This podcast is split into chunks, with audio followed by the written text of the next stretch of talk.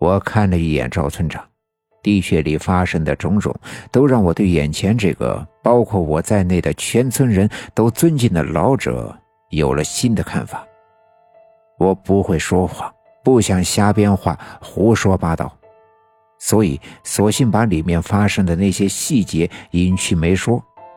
我对张会计说：“按照常三太奶的指引，下一步我要将这血蛇藤栽种到柳树沟去。”让他吸收那里的怨气，超度聚集在那里的冤魂，让他们能够早点转世，这样就彻底消灭了阴气的根源。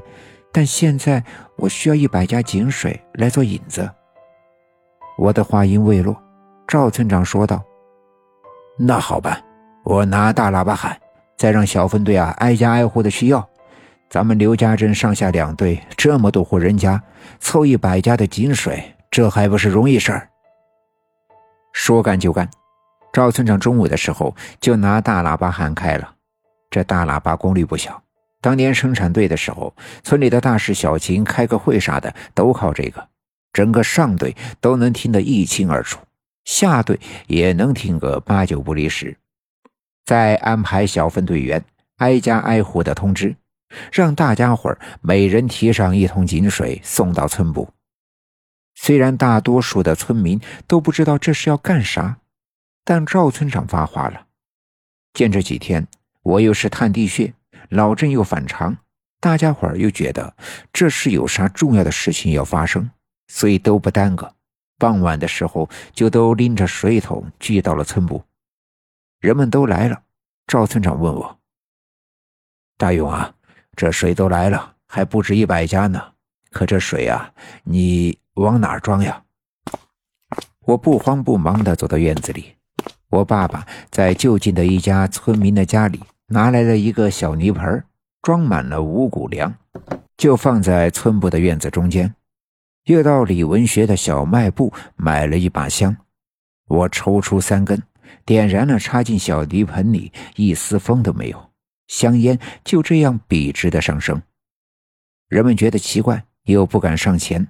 都围在院门的附近，看着我面向东方，跪在泥盆的面前，俯下身子磕了三个头，闭上眼睛，嘴里叨念了一阵，然后伸手在脖子上的项圈上摘下那个小的饮水桶。整个饮水桶和那些牛马呀什么的一样，都是这银项圈上的配饰，也就一寸多高，特别的精致。在阳光里反射着白色的光芒。我把这个水桶摆在泥盆的前面，又闭上眼睛叨念了一阵，才站起身对赵村长说：“就让大家伙儿把水倒进这里边吧。”赵村长抬头看了看摆在地上的这个只有一寸多高的饮水桶，啊，大勇，这这能装几滴水啊？这。没等我说话，我爸爸走到人群前面，拎起一桶水，走到这个饮水桶的跟前，低头看了看，一手拎着水桶的梁，另一只手抓住水桶的底，哗的一声将水倒了出来。大家伙都在目不转睛地看着。这说来也奇怪，这么大的一只水桶，满满的一桶水，就那么一滴没洒的，全倒进了那个。只有一寸多高的饮水桶里，人群中引起了一阵骚动。尽管大家伙都知道我们家我奶奶和我都不是凡人，但眼前的一切就好像变戏法一样，大家伙怎能不惊讶？于是人们从一开始的不解到后来的惊讶，最终都感觉到好奇。于是，在小分队员们的引导下，排好队，一个个拎着水桶。把水倒进了那个小饮水桶，赵村长给数着。当一百家倒完之后，赵村长低头看了看饮水桶，里面竟然只看到了一滴水。我走到近前，蹲在地上，把饮水桶捡起来，重新挂在了我的项圈上。但等到明天中午阳气最盛的时候，就可以再在里面滴上我的血。到柳树沟去栽种雪蛇藤了。今天探地穴呀，还算顺利。这明天还有重要的事情要做。所以我爸爸便把我送回家。妈妈给我煮了一碗热汤面，握了两个鸡蛋。我吃过之后出了点汗，便早早的躺在被窝里睡觉了。爸爸去村部，他要弄明白白天老郑为啥要割断绳子。躺在炕上的时候，才感觉到十分的疲惫，没一会儿便呼呼的睡着了。很难得，这一觉睡得特别的踏实，几乎没做什么梦，睡得早，醒得也早。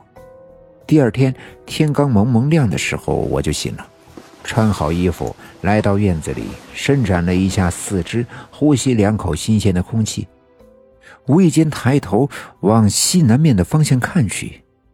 就只见东南面的山脚下弥漫着一股浓郁的黑色的烟气，这股黑烟与前阵子的王革命家刘耀宗家的枯井以及小阴坡的山腰上冒出的黑气一模一样。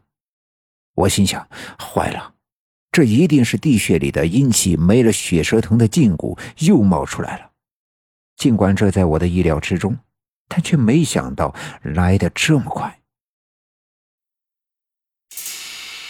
本集已经播讲完毕，感谢您的收听。欲知后事如何，且听下回分解。